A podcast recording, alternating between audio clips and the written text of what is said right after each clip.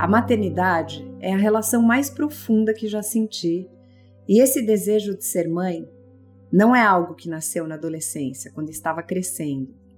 Eu me lembro dele vir desde muito antes. Nas brincadeiras de criança, com bonecas, eu sempre era a mãe da minha Barbie, e com o tempo me tornei aquela amiga que cuida das outras.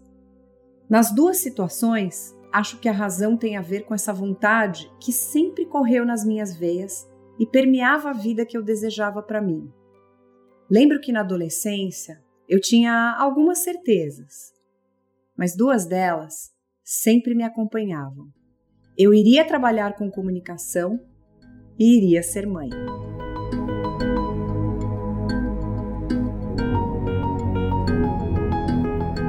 Eu sempre admirei a coragem e a determinação da Mariana, minha amiga há bastante tempo, na decisão de ter uma filha sozinha. Hoje, vamos ouvir essa história de dedicação e amor entre mãe e filha. No final do episódio, você ouvirá reflexões do Dr. Vitor Stirnemann para te ajudar a se conectar com a história e com você mesmo. Eu sou Geise Diniz e este é o podcast Plenai. Aproveite este momento, ouça e reconecte-se.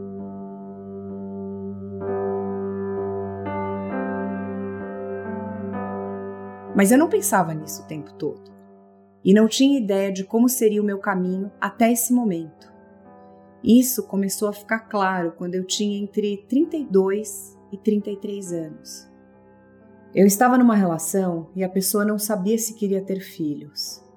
Mas para mim, que nunca tive essa dúvida, começou a vir forte e de maneira definitiva a vontade de concretizar esse desejo de criança e de adolescente. Embora eu seja uma geminiana divagadora, sou muito objetiva também. E a decisão foi muito rápida para mim.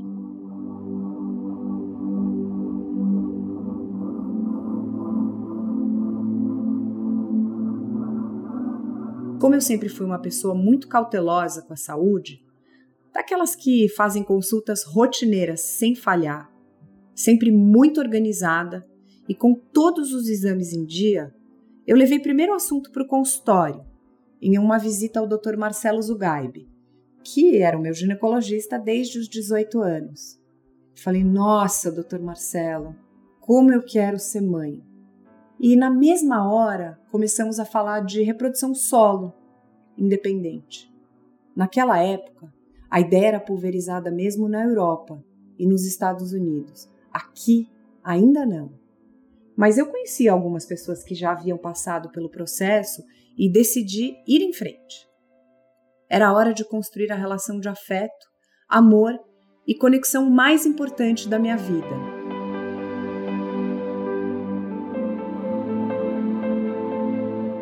Durante essa consulta decisiva, o Marcelo falou: Olha, eu não faço reprodução assistida, mas o Dr. Paulo Serafini, na clínica Huntington, faz e é um colega respeitadíssimo. Eu fui para casa.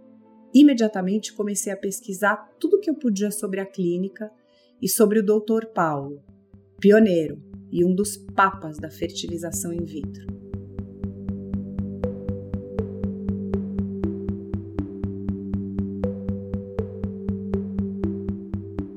Depois de descobrir tudo o que tinha disponível sobre ele, marquei uma consulta sem compromisso.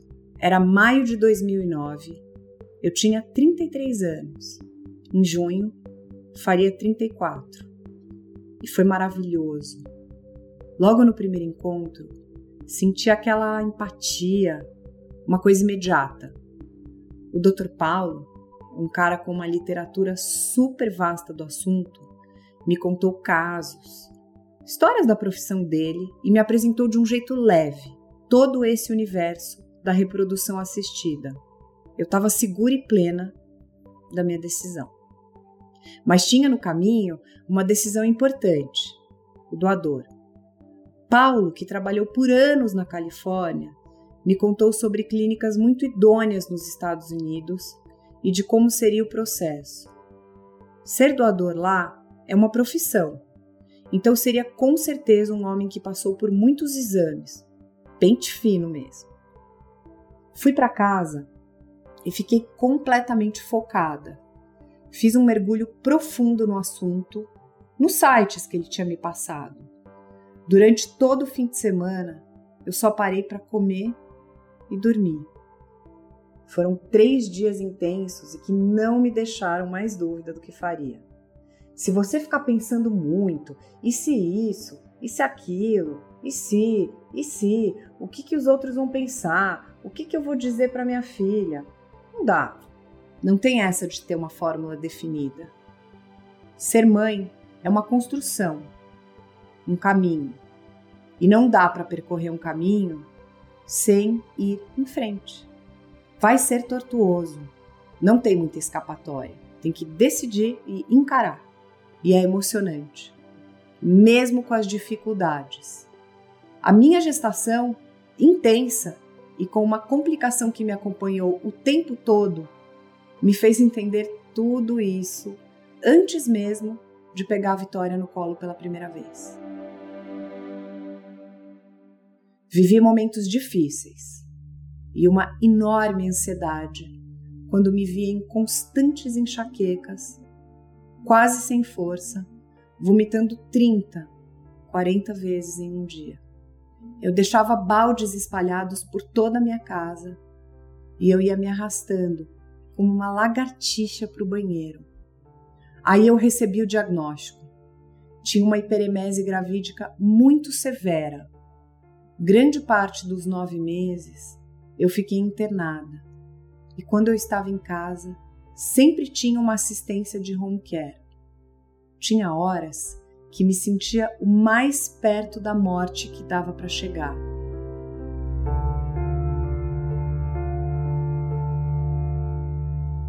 Medo de perder eu não tive em nenhum momento, mas entendi que teria que lidar com essas sensações até o parto. Tem uma hora que você pensa: eu não vou aguentar, eu não vou conseguir. Mas conseguimos.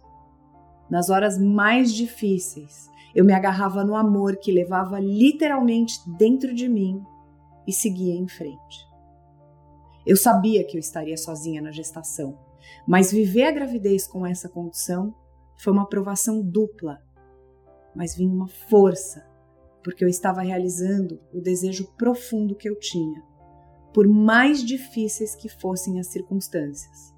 O que me movia era meu sonho, era vitória, era que a minha filha nascesse com saúde. Só precisava cuidar da ansiedade.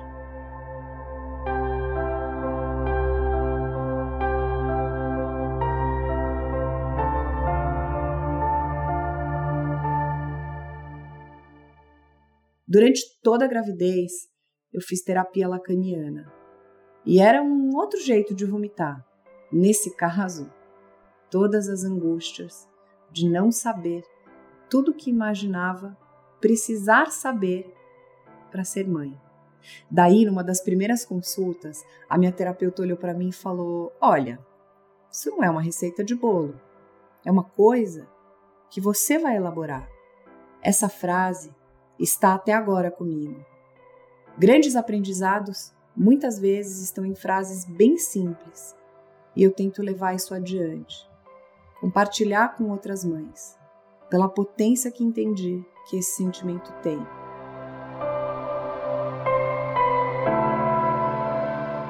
Sinto o efeito dessa reflexão tão simples nos muitos contatos que tenho com outras mulheres que querem ter ou já tiveram filhos.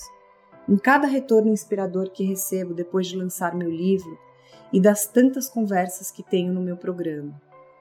Muitas querem essa receita de bolo, mas eu sempre digo isso. Cada família é uma construção, tem o seu universo particular, a sua dinâmica. No caso da mãe solo, você pode, por exemplo, pensar em como vai ser sem ter um pai, como é o caso da Vitória. Mas não tem resposta.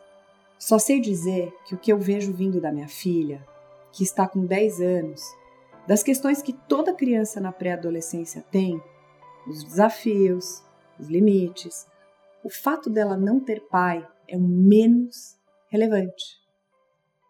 Ela é muito forte, e muito bem resolvida com isso, ainda que falte entender muita coisa.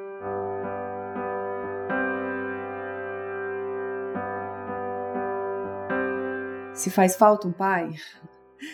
Bom, quando você viaja, tem que tirar as malas pesadas da esteira ou do carro, fazer o check-in no hotel, dirigir. Nesses momentos, talvez. Com tudo que vivi na maternidade, não tem como fugir do clichê de que o parto é uma experiência sobrenatural e ninguém te prepara para aquilo.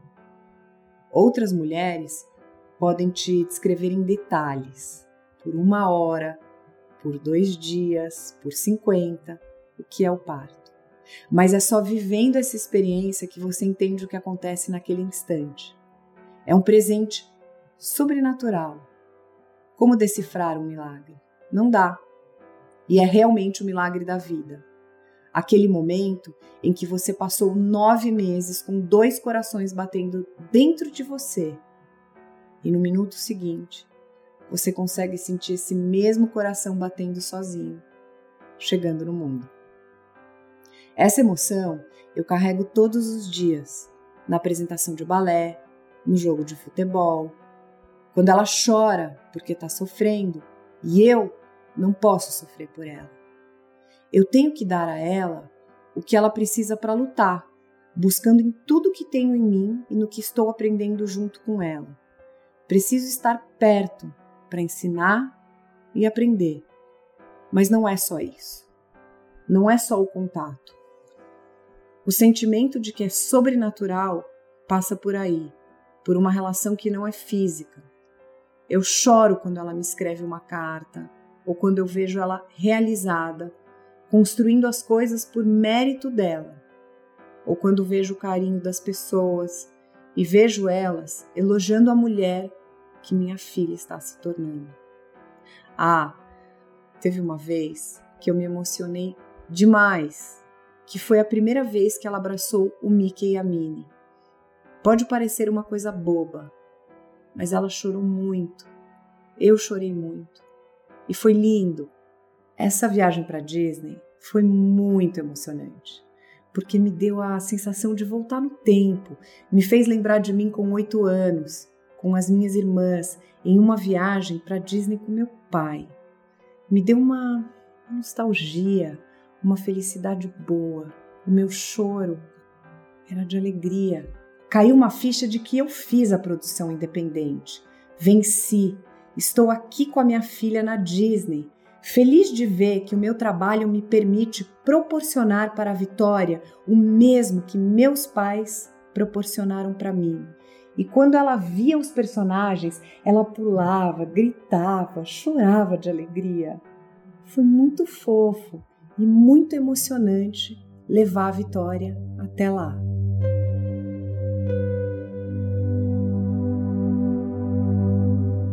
É mágica essa relação tão profunda que faz a gente viver de modo tão grande momentos que podem parecer pequenos aos outros, porque estão no dia a dia da gente e só da gente, na minha vida e na da Vitória. É uma relação que abre espaços, que se faz dentro de você fisicamente e nunca deixará de estar dentro de você. Uma vida que começa ali e é parte da sua. Sempre existirão julgamentos e maldades em qualquer modelo ou concepção familiar. E é claro que às vezes a gente fica muito ferida, mexida.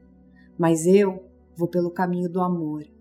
Ser mãe é agarrar nesse sentimento e caminhar. Lembra? Nesse caminho da maternidade, a gente acaba entendendo muitas coisas sobre nós mulheres.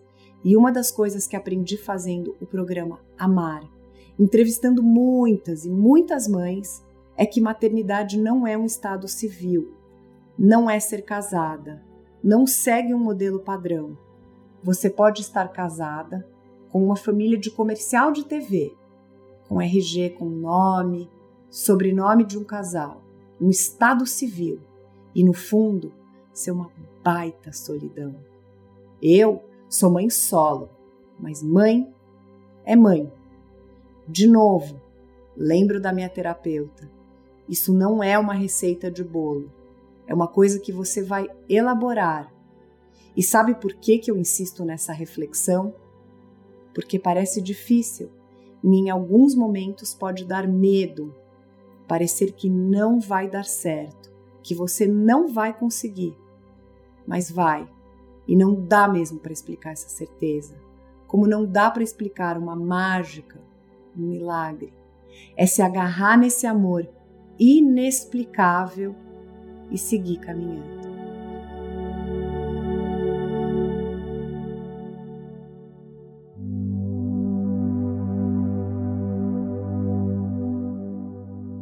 Muitas vezes, o segredo para uma vida melhor está em transferir a energia de todos os conflitos, todos os problemas, para esta conquista maior, que é a entrega de nós mesmos.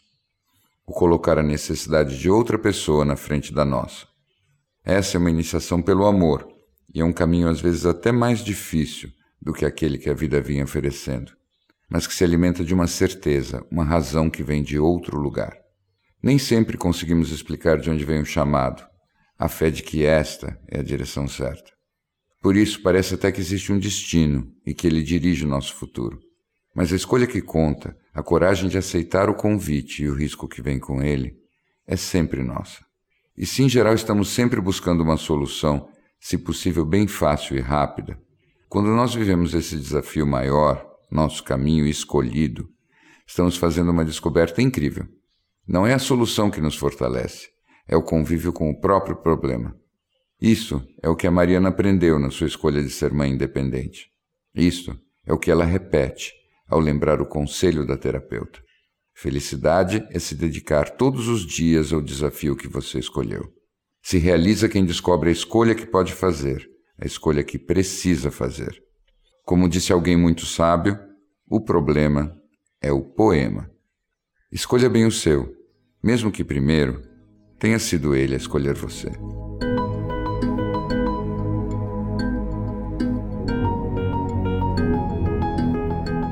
As nossas histórias não acabam por aqui.